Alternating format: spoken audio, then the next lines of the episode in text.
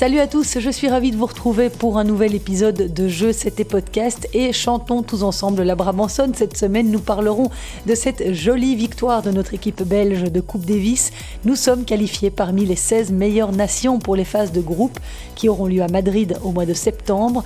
Vous entendrez dans ce podcast certains acteurs de cette victoire qui fait tellement de bien, David Goffin, Zizou Bergs et puis le capitaine bien sûr, Johan Van Erck.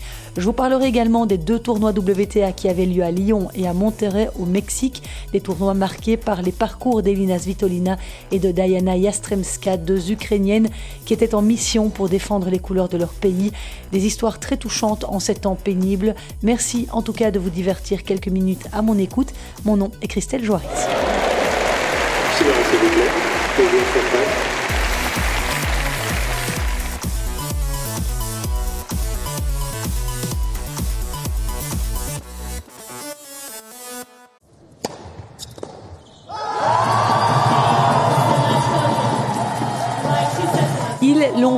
David Goffin, Zizou Bergs, Sander Gille et Kimmer Kopejans qui étaient réserves. Notre équipe belge de Coupe Davis a décroché son billet pour la phase de groupe 2022. Les hommes de Johan Van Erck ont gagné 2-3 à Espoo en Finlande vendredi et samedi. Après la remontada de l'an dernier en barrage face à la Bolivie, l'équipe belge a de nouveau dû retourner une situation bien périlleuse après avoir été menée 1-2. Je vous rappelle que dans cette nouvelle formule, on dispute deux simples le premier jour et puis un double suivi de deux autres simples le lendemain. Alors c'est vrai que le challenge était plus qu'à notre portée, mais enfin il fallait assurer cette victoire pour faire partie des 12 pays qualifiés pour ces phases de groupe. Dans le premier simple, David Goffin a été un peu à la peine. Il était opposé au 405e joueur mondial Otto Virtanen. Et même s'il était largement favori, c'était un match piège face à un joueur sans complexe qui n'avait rien à perdre. Et David a eu besoin de plus de deux heures pour venir à bout du jeune Finlandais de 20 ans. Victoire 7-5, 3-6, 6-3. C'était pas, c'était pas un grand match, euh, c'est sûr, mais je suis content d'avoir gagné aujourd'hui. C'est le principal d'abord. Après, euh, voilà, euh, il y a eu du bon, il y a eu des bons et du moins bon, il y a eu des bons passages. Je connaissais pas mon adversaire, donc je savais pas trop à quoi m'attendre, mais dans cette période-ci, où j'ai besoin de confiance, de victoire et de match, ben, je suis plus concentré sur moi. Je savais contre un joueur comme ça que j'avais tout dans la raquette pour, pour pouvoir m'imposer. Euh, il fallait que je fasse juste les bonnes choses et que je fasse un match sérieux. Et euh, voilà, c'est ce que j'ai fait dans les, dans les bons moments, notamment la fin, même si euh, y a eu des moments où j'ai un peu plus raté, où j'ai un peu perdu le fil de mes frappes et mon timing. Mais euh, voilà, le principal est que la victoire est là et, que je peux lancer l'équipe à 1-0 pour, pour Zizou qui n'a rien à perdre. Prochain match. Zizou Bergs, 163e joueur mondial qui n'avait rien à perdre effectivement face au numéro 1 finlandais Emile Rusuviori, 71e, mais sa tâche s'annonçait quand même nettement plus compliquée. Eh bien, il s'est très bien défendu Zizou, il a perdu la première manche 6-3 parce que son adversaire a mis le pied au plancher d'entrée, mais le second set était nettement plus disputé, le Belge a fait match égal jusqu'à 5-5, il s'est finalement incliné 7-5 avec les honneurs. Bien sûr, un peu déçu avec les résultats. Je voulais plus, j'étais là pour plus. Euh, j'étais très excité, j'avais confiance de gagner. Et euh, on va, si tu perds en 2-7, euh, t'es un peu déçu, mais quand même, je suis quand même happy avec, avec le niveau aujourd'hui, avec le mindset, tout ça, avec le battu. Euh, avec ça, je suis, je suis heureux. Sais aussi qu'il était un peu mieux aujourd'hui que moi. Je pouvais faire un peu plus, mais quand même, je trouvais que c'était un match très très correct. Je sentais que c'était encore mon premier fois parce en Paraguay, c'était beaucoup différent. Pour moi, aujourd'hui, c'est la vraie Coupe Davis. Euh, donc, ce sont l'expérience que je prends avec. J'apprends de, de, ce match ici. Et je suis sûr que ça va m'améliorer, tout ça. Donc, euh, je reviens plus fort. Et vous entendez dans ces sons venus tout droit de Finlande que la bonne ambiance était en tout cas au rendez-vous dans le vestiaire belge. Au terme de la première journée, le capitaine était lui aussi satisfait. Voilà comment Johan Van Erck analysait les choses à un partout. Mon sentiment après la première journée, elle est quand même assez positif. Je pense que David euh, a gagné un match important. Peut-être il n'a sûrement pas fait son meilleur match à son, son meilleur niveau. Mais euh, il s'est battu, il s'est battu jusqu'à la fin ensemble avec nous. Il est resté ouvert sur le banc, sur moi, euh, à côté de lui pour trouver une solution. Et je pense qu'en troisième set, il a, il a nettement mieux joué à la fin. Ça peut être une, une victoire importante pour lui d'avoir accroché ce point. et euh, de gagner ce match. Après Zizou, je pense qu'il a fait un bon match. Il a bien joué. Euh, je pense qu'il était face à un adversaire qui était qui est vraiment en confiance, qui, qui joue très très bien, qui, qui a fait déjà des bons, résultats qui, qui, au début était directement bien dans le rythme. Zizou s'est bien battu, il a, il a tout essayé. Et à la fin, euh, on doit donner beaucoup de respect à Zizou, comment il s'est battu après les balles de match. Et aussi beaucoup de respect à Emile Sivori, qui a quand même, euh, à partir de 5 partout, 30-15, qui a joué euh, presque parfait. Il a fait quelques points euh, extraordinaires où Zizou a mis beaucoup de pression. Je pense que Zizou peut être fier de son match. Et une mauvaise nouvelle est tombée pour l'équipe belge avant d'entamer la deuxième journée de cette rencontre de Coupe Davis. Joran Vliegen n'a pas pu monter sur le terrain pour le double aux côtés de son partenaire habituel, Sander Gillet, parce qu'il a été placé en isolement après avoir été testé positif au Covid. Il fallait donc trouver comme solution de rechange la meilleure combinaison possible. On l'a su directement quasiment le matin même pour, euh, la décision en double, donc euh, j'ai dit tout de suite, euh, c'est moi, j'y vais. Euh, j'y vais avec euh, Sander. Johan était euh, voilà, tout à fait du même avis et Sander aussi était OK pour jouer avec moi. Donc voilà, c'était parti et on a décidé comme ça. C'est donc David Goffin qui s'est lancé dans l'arène aux côtés de Sander Gillet pour remplacer Joran Vliegen. Et ce duo inédit a plutôt bien fonctionné.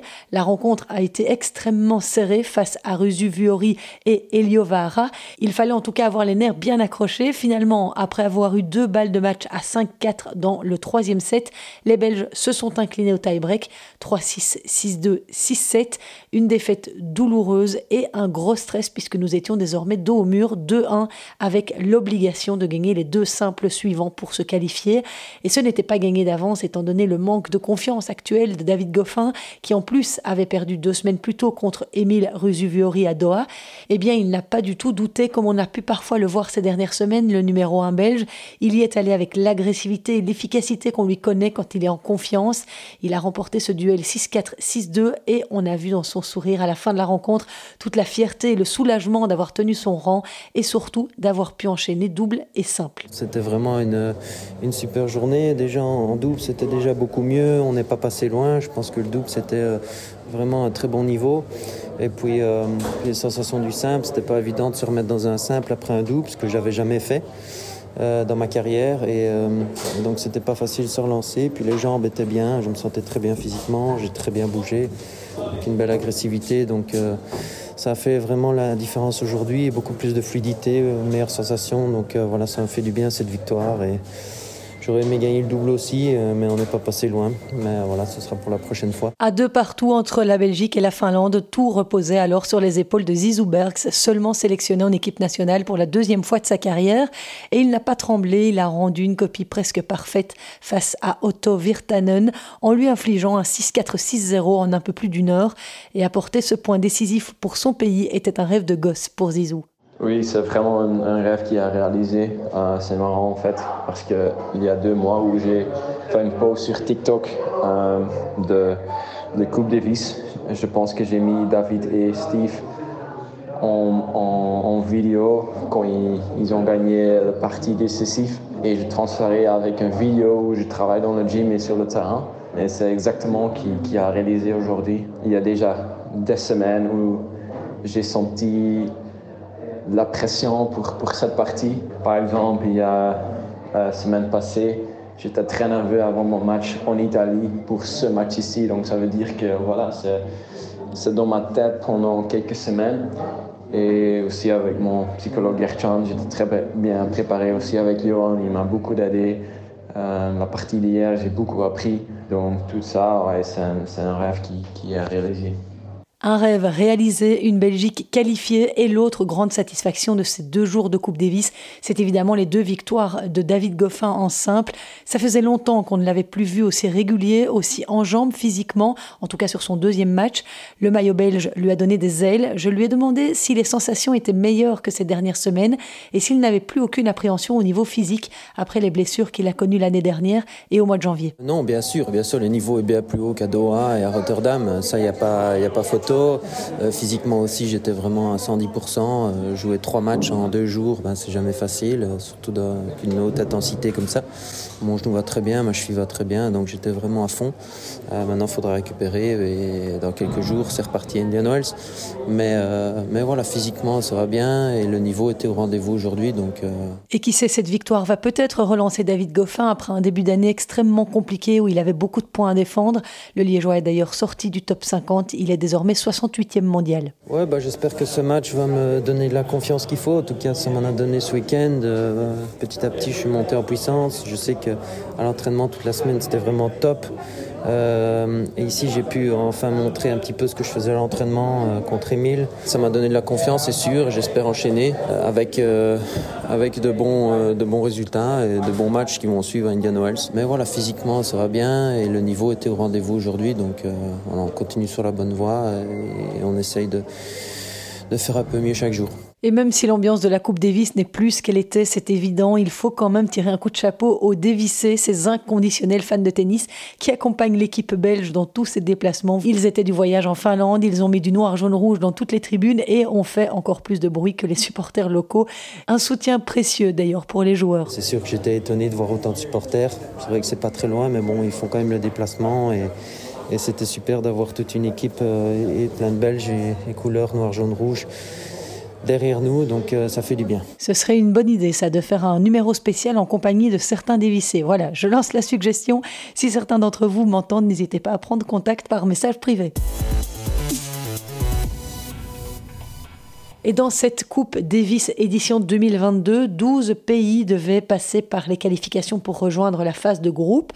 Se sont qualifiés ce week-end en plus de la Belgique, l'Australie, la Corée du Sud, la France, l'Espagne, les États-Unis, les Pays-Bas, l'Allemagne, l'Italie, le Kazakhstan, la Suède et l'Argentine. Ils rejoignent la Croatie, finaliste l'an dernier et automatiquement qualifiée, ainsi que la Serbie et la Grande-Bretagne.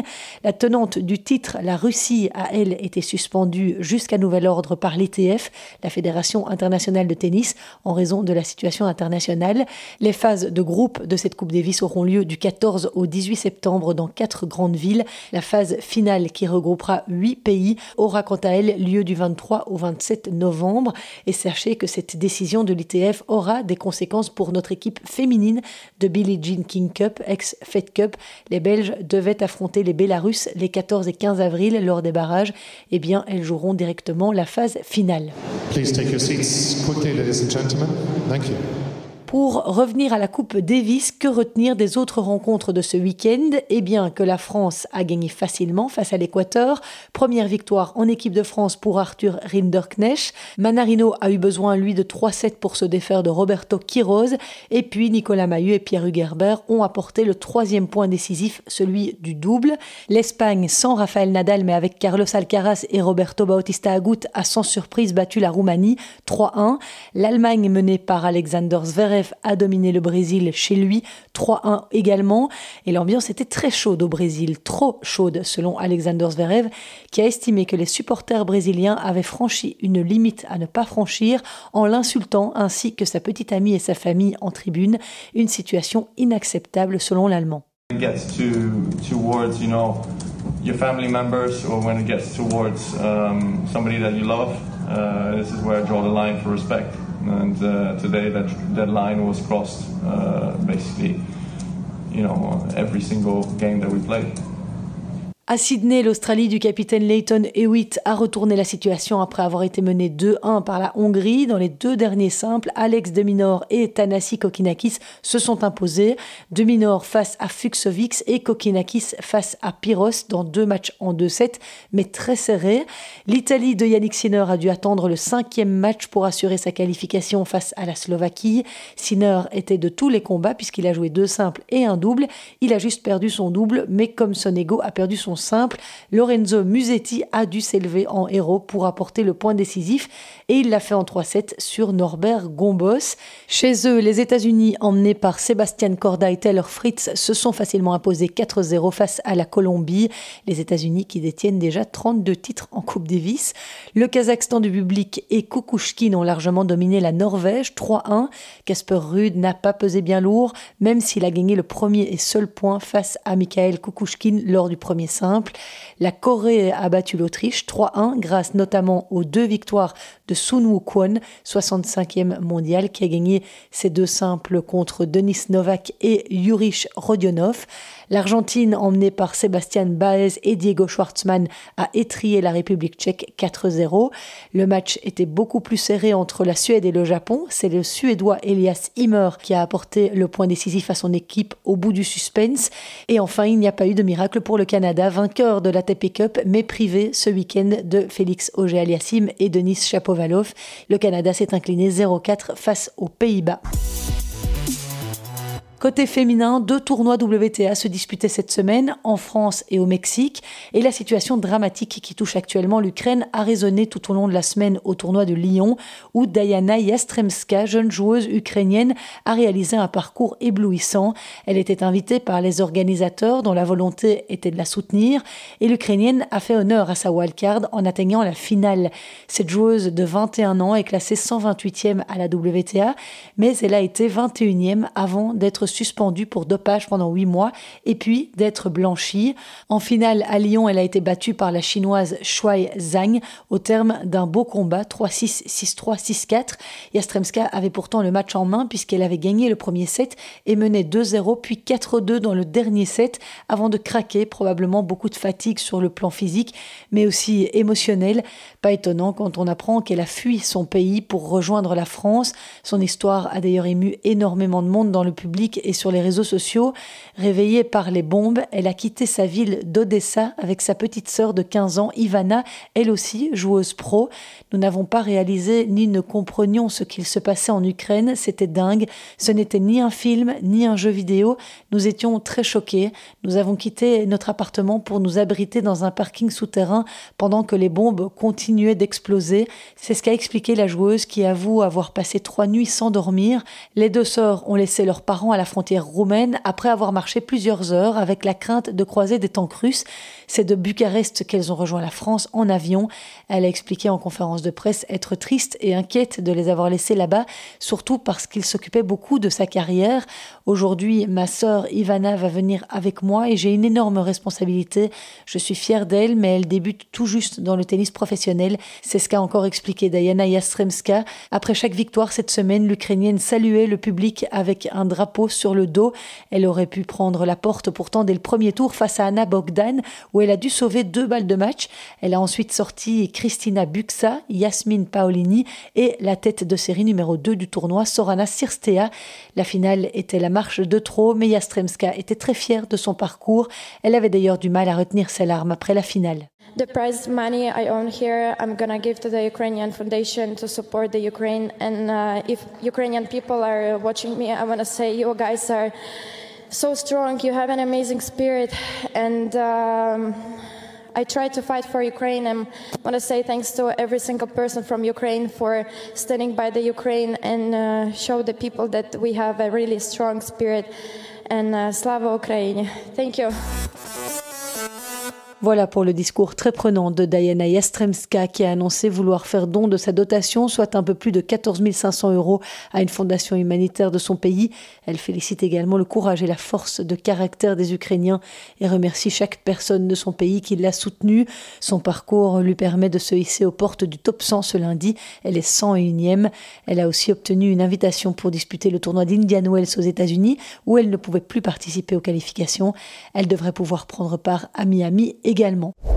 De son côté, la vainqueur du tournoi, Shuai Zhang, 33 ans, remporte à Lyon son troisième titre sur le circuit et va faire un bond de la 64e à la 41e place mondiale. Elle a été 23e mondiale en 2016, la chinoise, et dans ce tournoi, elle n'a perdu qu'un petit set. Elle n'avait pas beaucoup de soutien de la part du public français puisqu'elle a sorti Mladenovic au premier tour et Caroline Garcia en demi-finale, 6-2, 7-5. La française avait pourtant parfaitement débuté son tournoi en sortant au premier tour la tête de série numéro 1, Camila Giorgi. Elle a ensuite sorti une autre Italienne, Martina Trevisan, encore en 3-7. Et en quart de finale, Caroline Garcia a éliminé Alison Van Oudvan, qui avait pourtant pris le premier set et menait 4-1 dans le troisième. Mais avec l'aide de son public, Garcia est revenue à 4-4. Et puis à 5-5, Alison Van Oudvan a commis deux grosses fautes sur son jeu de service, permettant à la Française de servir pour le gain du match. Un bon tournoi, soit dit en passant, pour la Belge Alison Van Oudvan, qui avait éliminé deux Russes aux deux premiers tours, Zvonareva et Gracheva. C'est d'ailleurs la première fois de l'année que Alison Van Oudvank réussit à gagner deux matchs d'affilée. Great Minen était elle aussi normalement engagée dans ce tournoi de Lyon, mais après avoir déclaré forfait au Kazakhstan une semaine avant suite à des douleurs d'estomac, elle n'avait pas suffisamment récupéré. Elle a préféré tout de suite se concentrer sur Indian Wells. À noter enfin que pour clore ce chapitre sur Lyon, les sœurs Yastremska étaient aussi alignées en double, mais elles ont perdu au premier tour. And uh, the Ukrainian flag really, helped me today to, to fight. Elle aussi était là pour porter haut les couleurs de son pays au tournoi de Monterrey au Mexique. Première tête de série de ce tournoi WTA 250, Elina Svitolina avait annoncé qu'elle donnerait la totalité de ses gains dans ce tournoi aux victimes de l'invasion russe de son pays. En début de semaine, elle avait d'abord prévu de boycotter son match du premier tour contre la russe Anastasia Potapova. Celle-ci s'est dite désolée dans un message posté sur son compte Instagram. Même si je suis étrangère à la politique, je suis contre la souffrance, les larmes et la guerre. Potapova a finalement été autorisée à jouer sous bannière neutre et Svitolina l'a facilement battue 6-2-6-1. L'Ukrainienne a ensuite été éliminée en quart de finale face à la future finaliste du tournoi, la jeune colombienne Camila Osorio Serrano, 20 ans, 44e mondiale. Une défaite 6-1, 5-7, 6-7. Et ce tournoi de Monterrey a vu triompher la jeune canadienne de 19 ans, Leila Fernandez, 21e mondiale, qui remettait son titre en jeu. Elle a dominé en finale Camilla Osorio 6-7, 6-4, 7-6. Une finale palpitante de près de 3 heures dans laquelle Fernandez a dû sauver 5 balles de match. La Canadienne compte désormais deux titres sur le circuit féminin. Osorio, elle, jouait sa toute première finale sur le circuit. Elle gagne 9 places ce lundi et se retrouve 35e, son meilleur ranking à ce jour. Et pour revenir brièvement sur cette interdiction de concourir sur le drapeau russe, ils sont peu à avoir réagi suite à l'invasion en Ukraine, mais la numéro 1 russe, Anastasia Pavlyuchenkova, a elle exprimé son désaccord avec la guerre que mène son pays et son impuissance à s'y opposer autrement que par sa prise de parole sur Twitter, où elle a écrit Je n'ai pas peur de dire quelle est mon opinion, je suis contre la guerre et la violence. Du côté des infos, en bref, pas mal de choses à vous communiquer cette semaine. Et je vais commencer par cette suspension de 4 ans pour dopage, une sanction infligée à l'américaine Varvara Lepchenko, qui a fait partie des 20 premières joueuses mondiales. Une info communiquée par l'ITF, la joueuse de 35 ans a été testée positive lors du tournoi de Budapest l'an dernier à une substance stimulante interdite par l'Agence mondiale antidopage. C'est la deuxième fois que la joueuse d'origine ouzbek est punie pour dopage. Elle avait été testée positive en 2016 au meldonium, une substance dont l'utilisation avait également entraîné la suspension de Maria Sharapova. Toujours côté dames, une très mauvaise nouvelle est tombée cette semaine. La numéro 1 mondiale Ashley Barty est forfait pour les tournois d'Indian Wells et de Miami. Elle explique n'avoir pas suffisamment récupéré physiquement après les efforts fournis à l'Open d'Australie qu'elle a gagné, souvenez-vous. Je ne pense pas avoir atteint le niveau nécessaire pour remporter ces deux tournois. J'ai donc décidé de me retirer de ces tableaux. J'adore ces compétitions aux États-Unis et je suis triste de ne pas y participer, mais je dois me concentrer sur la remise en forme de mon corps. Voilà ce qu'Ashley Barty a expliqué. Elle a programmé son retour sur les cours mi-avril pour la prochaine Billie Jean King Cup. Andy Murray a lui décidé de repartir pour un tour avec Ivan Lendl, qui a déjà été deux fois son entraîneur à l'époque de ses trois victoires en Grand Chelem et de sa médaille d'or au JO. Murray et Lendl s'étaient séparés en 2014 avant de se retrouver en 2016. L'Écossais a ensuite travaillé avec Amélie Mauresmo avant d'être coaché par Jamie Delgado, dont il est séparé depuis décembre dernier. L'histoire ne nous dit pas si Ivan Lendl, aujourd'hui âgé de 61 ans, se déplacera avec lui sur les tournois, mais il s'entraîne en tout cas avec lui en mars après Indian Wells et Miami. Raphaël Nadal a quant à lui annoncé sa participation au tournoi de Barcelone, tournoi qu'il a déjà remporté à 12 reprises. Il y participera en vue de sa préparation à Roland Garros. Le tournoi de Barcelone débutera le 16 avril. On a eu aussi des nouvelles de Roger Federer cette semaine. Il a fait une apparition en public samedi en Suisse à l'occasion d'une étape de la Coupe du Monde de ski alpin. Il a annoncé que sa rééducation se passait bien, mais qu'il ne serait pas de retour avant la fin de l'été, voire le début de l'automne. Il devra donc rater Wimbledon, son tournoi fétiche. D'ailleurs, le tournoi où tout le monde espérait le revoir. Et puis, tant qu'on parle du Big Three, Novak Djokovic s'est séparé mardi passé de son coach historique, Marian Vajdan. Le Serbe avait commencé commencé à travailler avec le Slovaque en 2006. C'est la deuxième fois qu'ils se séparent. Ils avaient fait une pause entre 2017 et 2018. Les deux hommes ont décidé d'un commun accord de ne plus continuer leur collaboration à l'issue du Masters de Turin. Novak Djokovic a communiqué, bien qu'il quitte l'équipe professionnelle, il fera toujours partie de la famille et je ne le remercierai jamais assez pour tout ce qu'il a fait. Enfin, Dominique Thiem reporte son retour sur le circuit. Vous vous en souvenez peut-être, il souffre d'une blessure au poignet droit et n'a plus joué depuis juin dernier. L'Autrichien a renoncé à disputer les prochains Masters d'Indian Wells et de Miami sur surface dure. Il préfère revenir sur terre battue où il se sent plus à l'aise. La saison sur terre s'ouvre avec les tournois de Houston et de Marrakech début avril et Monte Carlo démarre le 10 avril. J'avais encore euh, toute une série de résultats belges à vous donner, mais le temps me manque, donc je vais vous inviter à rejoindre la page Facebook Le Tennis Belge au quotidien, gérée par Nicolas Mélon, un autre grand passionné de tennis que je salue. Vous y trouverez notamment des infos sur le neuvième titre ITF de la liégeoise Magali Kempen et sur le premier succès de Raphaël Collignon, le protégé de Steve Darcy. C'est à Monastir. Bravo à lui. Pour l'heure, je vous quitte. J'ai encore un numéro hors série à vous poster en compagnie de Vincent Stavo. Je vous prépare ça dès que j'en l'occasion. La semaine prochaine, cap sur Indian Wells, où Great Minen et Kirsten Flipkens disputent les qualifs cette semaine. D'ici là, portez-vous bien, profitez du printemps qui arrive timidement. La saison de tennis n'est pas loin, courage. Merci d'avoir été au rendez-vous. À la semaine prochaine. Ciao.